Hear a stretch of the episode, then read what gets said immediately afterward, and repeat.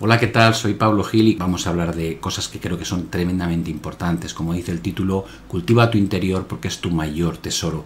Con lo cual hablamos de la actitud ante los problemas, la actitud ante la vida, eh, cómo tienes que enfocar bajo mi prisma o como lo hago yo eh, tu día a día para poder pasar por, por, por la vida siendo más feliz, siendo eh, alguien que aporta a los demás eh, porque veremos como, luego desarrollo que eso hace que los demás te aporten a ti.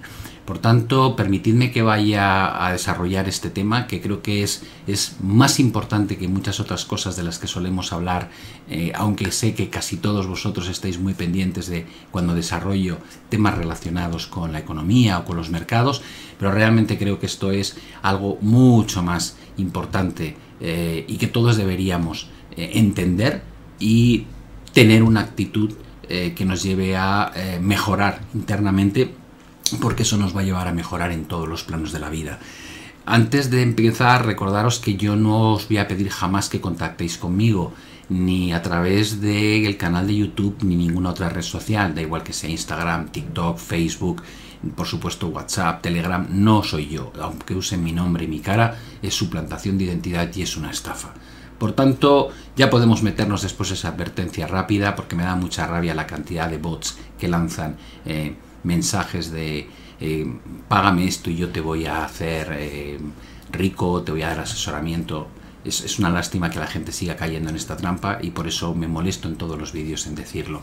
Bueno, creo que cuando te encuentras bajo de ánimo es un momento muy bueno para reflexionar. ¿Por qué? Porque la tendencia es abandonarte, ¿no? Cuando cuando te encuentras eh, abatido, bien por motivos psicológicos o por motivos físicos, no tienes ganas de hacer cosas, no es como, ah, bueno, lo dejo ya otro día y yo muchas veces pienso em, que la debilidad hay que intentar eh, combatirla, ¿no? Eh, una de las cosas que siempre digo es que cuando, cuando tú te encuentras en un estado de debilidad tiendes a, a recurrir a un recurso muy sencillo que es no puedo. No puedo porque me duele la garganta, no puedo porque tengo fiebre, no puedo porque voy en silla de ruedas, no puedo porque me han echado, no puedo porque no tengo el dinero. Eh, siempre hay ese camino rápido, ¿no? De, de en lugar de esforzarme, voy a buscar una buena excusa para mm, no tener que afrontar algo que aparentemente va a ser muy difícil.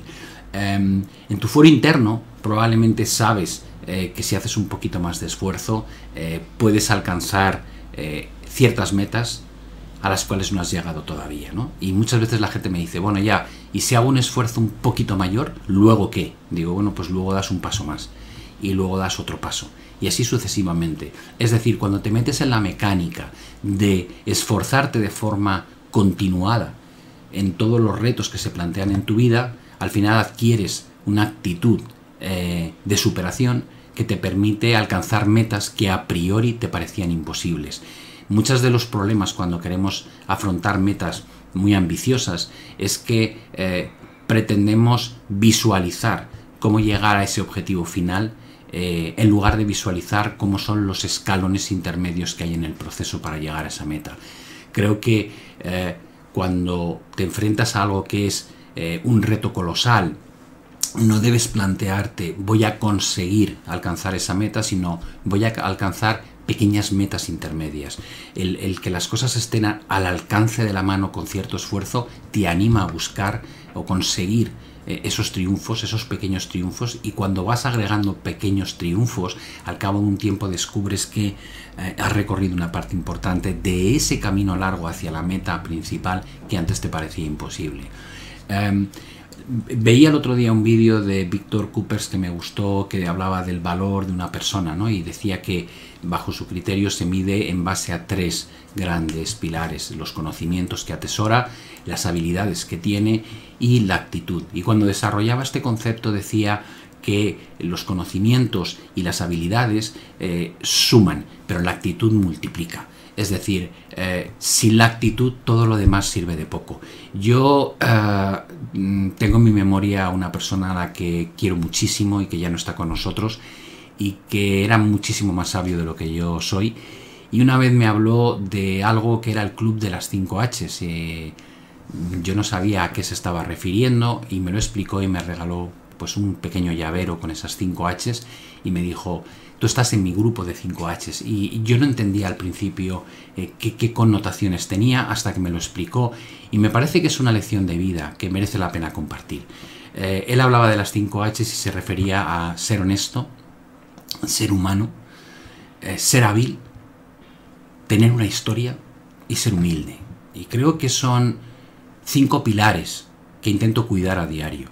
Él me decía, ya los tienes. Y yo digo, bueno, eh, tal vez los tenga a tus ojos, pero es bonito intentar fomentar esos cinco, esas cinco H's, ¿no? dices, ¿por qué? Hay que ser honesto contigo mismo y con los demás. Es decir, eh, para ser honesto contigo mismo te tienes que conocer muy bien, tienes que hacer esa labor introspectiva, ¿no? Como yo digo muchas veces, no te hagas trampas al solitario, el único que pierde eres tú cuando haces eso. Y también tienes que ser honesto con los demás, porque, porque como veremos más tarde, esa relación con tu entorno es lo que te va a devolver eh, lo que siembras. Ser humano, eh, bueno, evidentemente hay que explicar poco de este aspecto, ¿no? Eh, tenemos que entender las vicisitudes que tiene cada, cada persona, los entornos en los que se vive. A veces somos afortunados, otras veces tenemos problemas, pero estamos aquí compartiendo una vida entre todos. Y por tanto, creo que mm, dar la mano eh, u ofrecer ayuda a los que te necesitan eh, debería estar en nuestro ADN. ser hábil, puedes tener muchos conocimientos, pero si no tienes habilidad para aplicarlos es como si no tuvieses nada. Por tanto, tienes que tener esa capacidad de sacar partido a las cosas que tienes aquí dentro y aquí dentro. Historia eh, realmente es experiencia. Eh, cuando alguien tiene historia es porque ha hecho un largo camino, ha aprendido mucho y ha, ha ofrecido muchas enseñanzas a los demás. Y ser humilde, pues eh, entiendo que es algo fundamental para reconocer tus propios errores y aceptar los errores del resto. Creo que son valores desde el punto de vista eh, éticos eh, muy bonitos y que llevarlos con uno e intentar cultivarlos te va a hacer mejor persona. Eh, siempre pienso cuando la gente me dice, no, claro, es que tú tienes la suerte o tú es que, claro, como muchas veces la gente lo lleva al plano material, ¿no? Como, como tienes dinero, entonces dices que todo es muy fácil. Digo, vamos a ver, yo tengo una enfermedad degenerativa y voy en silla de ruedas, ¿no? Y, y tengo un futuro complicado por delante y he tenido una vida complicada, muy complicada, mucho más complicada de lo que la gente en términos medios la ha tenido, ¿no? Y lo que tengo lo he conseguido yo, nadie me lo ha dado.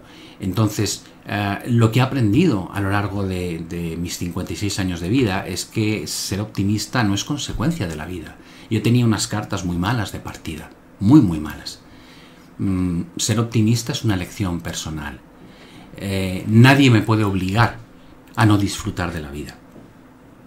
Con lo cual, cuando atravesamos por problemas o situaciones complicadas, siempre tenemos que recordar que tenemos la elección de ver cómo queremos vivir lo que nos ha tocado. Yo siempre digo que lo importante no son las cartas que te han tocado, sino cómo las juegas. Eh, si pierdes la actitud, esa actitud optimista, esa actitud por, por querer eh, mantener esas cinco Hs, como decíamos antes, eh, como pilares que te sustentan, te vuelves mediocre. da igual lo que sepas, da igual cuál sea tu conocimiento y tus habilidades, te vas a volver mediocre. Em, la diferencia entre alguien que quieres tener a tu lado y alguien que no quieres tener a tu lado es la actitud de esa persona. Hay gente que irradia eh, directamente una sensación eh, eh, muy positiva y como yo digo, suelo decir, es como tiene un buen karma, ¿no? Es, da gusto estar a su lado porque automáticamente te sientes más feliz, te sientes más cómodo, te sientes más tranquilo y luego hay gente que, provoca la sensación radicalmente inversa. Perdonad por de vez en cuando por la garganta. Hay gente que, que de alguna manera eh, proyecta negativismo, ¿no? Eh, malestar. Y, esas personas no quieres estar con ellos porque eh, te arrastran un poco a ese sentimiento tan negativo. Em, ser buena persona te va a llenar más de lo que te puedas imaginar, porque como decía antes, el mundo es un mundo de intercambios, ¿no? Y tú recibes lo que das. si eres generoso y amable con los demás, los demás te van a devolver esa generosidad. Sé que hay mucha gente que dice, no, hay algunos egoístas que tú les das y no te devuelven. Bueno, sí, claro que habrá gente que sea egoísta y que no te va a devolver aquello que tú siembras, pero la mayoría de la gente es consciente de que cuando tú las, les tratas bien, tienden a tratarte bien a ti. Por tanto, aunque sea, aunque lo veas como, como, como una forma, digamos, de intercambiar algo que te va a devolver a ti un retorno positivo, si no te sale inicialmente desde una perspectiva de lo quiero hacer porque me, porque me hace feliz hacerlo, es que incluso como un negocio, es un negocio muy fructífero, vas a te van a devolver cosas que son muy buenas. Creo que explorar esta vía en lugar de eh, ser de esas personas que machaca a su entorno o que de alguna manera intenta ascender pisando cabezas de los demás eh, es muchísimo más gratificante. Por el lado de eh, mi vida es un desastre, mi vida es, está plagada de problemas, todas las vidas tienen cosas buenas y cosas malas. La cuestión es centrarte en las cosas que son buenas y no centrarte tanto en las que son malas. Piensa que eh, normalmente el vaso está medio lleno o medio vacío, lo podemos ver de las dos maneras, ¿no? Todos tenemos algún problema, todos tenemos alguna satisfacción. Eh, hay gente que tiene vidas muy complicadas y gente que tiene las vidas más sencillas. Eso es totalmente realista y cierto. Pero por tener la vida más sencilla no quiere decir que la persona sea más feliz. Muchas veces no ocurre. Y por ser eh, de esa parte de la población que tiene muchos problemas, tampoco quiere decir que tengas que ser de los más infelices. De hecho, yo siempre me sorprendo cuando he viajado, he tenido la suerte de viajar por el mundo muchas veces y siempre me ha sorprendido cómo en aquellos países donde la pobreza está muy extendida, donde eh, lo que tienen a su alcance es mucho menor de lo que tenemos nosotros, sin embargo ves muchas más caras de felicidad en, en ocasiones, sobre todo en los niños, ¿no? Y dices, ¿cómo puede ser que con lo poco que tienen y las penurias que pasan, tengan esa actitud? ¿Cómo pueden eh, disfrutar y reírse de cosas que para ti son totalmente eh, insustanciales? Y, dices, tal vez por la actitud ¿no? que, tienen, eh, se han acostumbrado a aceptar su realidad. Los dramas muchas veces no se pueden resolver. ¿no? Yo no puedo resolver mi problema de, de la enfermedad degenerativa. ¿no? Siempre me pasé la vida pensando, algún día la medicina avanzará lo suficiente como para que esto se pueda tratar, ¿no? Eh, ese pensamiento te lleva a no querer reconocer que la realidad que vives es para siempre, ¿vale? este punto es crucial que se entienda. Se puede aplicar, yo lo aplico a lo que me ha tocado más de fondo, pero cada uno lo puede tocar eh, en sus propios dramas personales, ¿no? Todos tenemos los nuestros. dices, bueno, em, ¿qué significa soñar con cambiar tu realidad? Digo, pues que no la estás, que no la estás aceptando. Em, ¿Qué es lo que creo que debes hacer? Creo que hay que aprender a gestionar tu realidad, ¿no? Eh, dices, si yo pienso, esto lo van a arreglar, quiere decir que considero que el periodo que estoy viviendo en mis circunstancias es coyuntural, es de corto plazo, y que voy a poder volver a otra situación que a mí personalmente me hace más feliz. El tiempo que pierdo en no asumir que esta es mi realidad, en mi caso ya habría perdido 56 años, es un tiempo eh, que no voy a recuperar. Entonces, ¿cuál es el éxito? Yo lo, siempre lo, lo, lo, traduzco, lo resumo en una frase, ¿no? En lugar de decir no puedo, tienes que plantearte esta otra frase, ¿cómo lo hago? En el momento en que eres capaz de saltar del no puedo a cómo lo hago, de repente el mundo se pinta de un color distinto. El cómo lo hago es gestionar tu realidad. Tienes que ser capaz de decir, vale, eh, qué cosas eh, no puedo hacer como los demás y a partir de ahí, de qué manera las puedo hacer o las puedo adaptar a mis limitaciones. ¿Vale? Una vez haces eso, descubres que puedes adaptar casi todo en la vida y que por tanto tu vida puede ser tan fructífera como la de cualquier otro que no tiene limitaciones físicas. Hablo de este tema porque es un tema que me afecta directamente y siempre pienso que es mucho mejor cuando intentas hablar a la gente de cómo crees que habría que hacer las cosas en la vida, poder utilizar ejemplos reales, ¿no? Y no simplemente extraer lecciones aprendidas pues, de un libro. Eh, por tanto, em, una de las cosas em, que creo que, que cambian la forma de, ser de una persona es cuando eh, aceptas que las cosas no son como te gustarían, sino que son como son, ¿vale? Y una vez aceptas que son como son, te predispones a extraer la máxima rentabilidad de lo que hay. Y esa rentabilidad no hablo en términos económicos, hablo en términos de disfrute, hablo en términos de optimismo, hablo de, cosas que te puedan llenar eh, aquí dentro, ¿vale? Em, cuando cuando uno se pasa la vida rebatiendo em, la situación que le toca vivir, eh, es difícil explicarlo. Eh, en mi caso, en mi caso, yo creo que de joven me pasé mucho tiempo eh, intentando entender por qué a mí. ¿Vale? Esta es, probablemente es, la, es, la, fase que todo el mundo que tiene una dificultad a nivel de enfermedad atraviesa, ¿no? ¿Por qué yo? ¿Por qué tengo cáncer yo? ¿Por qué he tenido el accidente yo? por qué tengo una enfermedad degenerativa yo, por qué he perdido la vista yo, me da igual, cada uno que lo lleve a su plano, por qué tengo dolor crónico, ese el por qué eh, lo que demuestra es que todavía estás luchando por aceptar lo que te ha ocurrido. Aceptar lo que te ha ocurrido es un proceso muy personal y que no tiene, no tiene un, un, comportamiento igual para todo el mundo, ¿no? el entorno, tu familia, tus padres, tus hermanos, tus amigos, van a jugar un papel fundamental en, en que seas capaz de solventar este problema antes o después. Em, tu forma de ser, tus valores, también te van a ayudar. En esa lucha habrá gente que tire de la cuerda para ayudarte a salir del hoyo y habrá gente que tire de la cuerda para hundirte en el hoyo cuando hablamos del bullying, cuando hablamos de lo duro o lo, lo, difícil que es cuando eres niño ¿no? y tienes un problema, porque los niños suelen ser muy francos ¿no? Y, no esconden nada y, bueno, pues, pues pueden ser crueles. Entonces dices, ¿cómo sales de ahí? Digo, pues, pues intentando hacer lo mismo que hemos dicho ahora Céntrate en lo bueno y no en lo malo. No te centres en el que te quiere hundir en el agujero. Céntrate en el que te quiere sacar del agujero. Escucha el consejo positivo y optimista en lugar de escuchar el, consejo eh, deprimente. Em, ¿Cuánto se tarda?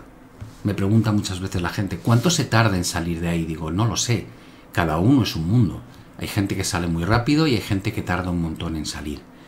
Habréis oído muchas veces gente que dice, pues yo hasta que no empecé a practicar un deporte y descubrí que había deporte adaptado, no conseguí em, volver a disfrutar de la vida. Muchas veces ocurre así.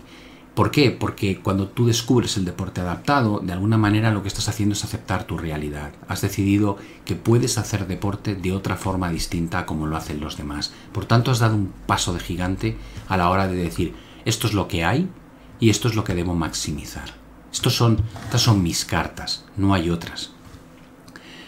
En el, en el mundo eh, yo creo que la gente eh, se diferencia entre no los que andan y no andan, no los que ven y no ven, o no los que tienen una enfermedad o no la tienen, sino entre aquellos que tienen una actitud positiva ante la vida y aquellos que no la tienen. La actitud positiva te puede llevar lejísimos independientemente de las cartas que te hayan tocado, y la actitud negativa te puede hacer que incluso con las mejores cartas pierdas la partida. Y perder la partida significa que acabas eh, de vivirla sin realmente disfrutarla. Eh, antes de terminar, como hago siempre, recordad que eh, me gustaría que le deis al like si os está gustando el contenido, que os suscribáis al canal y por supuesto estaré encantado de que compartáis las, en vuestras redes sociales este tipo de contenido. La reflexión final probablemente es esta, ¿no? Cuando nos llegue el momento de irnos, y a todos nos va a llegar el momento de irnos, eh, lo más bonito que para mí hay es poder mirar atrás y decir, jo, cómo he disfrutado la vida, ¿no? Eh, y sobre todo cómo he hecho disfrutar a los que tenía alrededor. Porque lo demás, la parte material, la vas a dejar aquí, no te la vas a poder llevar contigo. Con lo cual te vas a llevar solamente la parte espiritual, ¿no? Eh, cultivar eso probablemente requiere poco esfuerzo. Eh, al principio parece que sí, que es costoso, pero luego te das cuenta que no cuesta tanto. Que ser amable, que ser generoso con los demás, directamente te devuelve lo que has sembrado. Y un mundo donde la gente se siente apreciada, querida, eh, y te devuelve ese mismo premio, es un mundo mucho mejor. Eh, sé que me ha quedado un vídeo tal vez un poco de, reflexión muy introspectiva de, cómo veo las cosas. Como digo, como decía al principio, ¿no? Es tal vez esa sensación de, uff, me encuentro fatal, eh, dices, hazlo. Eh, en lugar de apártate y métete en la cama con una manta a pasar eh, el gripazo, intenta, intenta practicar con el ejemplo, ¿no? Dices, bueno, ¿qué más da? Puedo acostarme luego. Ahora puedo hacer un vídeo, puedo hacer mi seminario y ese pasito que os recomendaba que deis, ¿no? Y luego otro, y luego otro, cuando te quieres dar cuenta, el viernes se habrá acabado habré cumplido con todos mis compromisos. Y pensaré esta noche, hoy estuvo bien, en lugar de, de rendirme por la mañana y decir, con esta dos no puedo hacer nada, vamos a dejarlo. Dices, oye, mira, con un pelín más de esfuerzo, al final esto ha salido. Espero que os haya gustado, buen fin de semana y nos vemos ya en la próxima emisión. Un saludo y hasta la vista.